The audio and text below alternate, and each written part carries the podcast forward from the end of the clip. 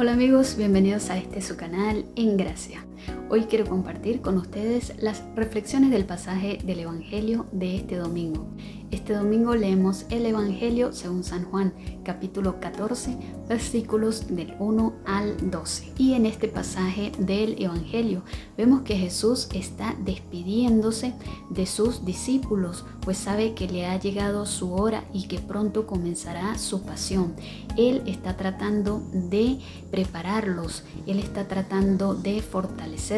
y sobre todo de fortalecerles la esperanza. Y también a nosotros este mensaje hoy nos cae como anillo al dedo, pues es muy importante tener esperanza en medio de todas las tribulaciones, de las pruebas, de los sufrimientos que atravesamos en este mundo y en esta vida temporal. El Señor también nos está diciendo a nosotros hoy que tengamos confianza, que creamos en Él, que creamos en Dios que Él se ha ido, Él ha resucitado y se ha ido a buscarnos, a hacernos un lugar, un espacio para que también nosotros estemos en esa comunión de amor plena que es la vida trinitaria, la vida divina, para que también nosotros participemos allí del gozo eterno de estar eternamente unidos a Dios. El Señor nos está invitando a ser valientes,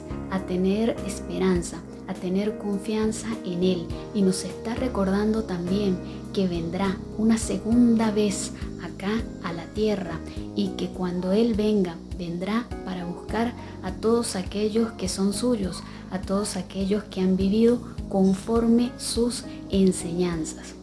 Este mensaje nos debe también infundir a nosotros un gran gozo y una gran alegría y una gran confianza para seguir viviendo con rectitud conforme las enseñanzas de nuestro Señor Jesucristo esta vida terrena y para anclarnos en esa esperanza que es la segunda venida de nuestro Señor Jesucristo con mucho gozo y con mucha fortaleza. Así que es ánimo amigos, ánimo hermanos en este mundo tendremos tribulaciones, pero Cristo ha vencido y también nos hará vencedores a cada uno de nosotros. Y recordemos que siempre tenemos que estar en comunión con Él para que así como el Padre y Él estaban en esa comunión cuando Jesús vivía en este mundo, Jesús histórico, también hoy en día nosotros debemos estar en comunión con Jesús para que así Él y el Padre hagan morada en nosotros por medio del Espíritu Santo y para que así cuando partamos de esta vida terrena alcancemos la plenitud y entremos en esa plena comunión de amor que es la Santísima Trinidad.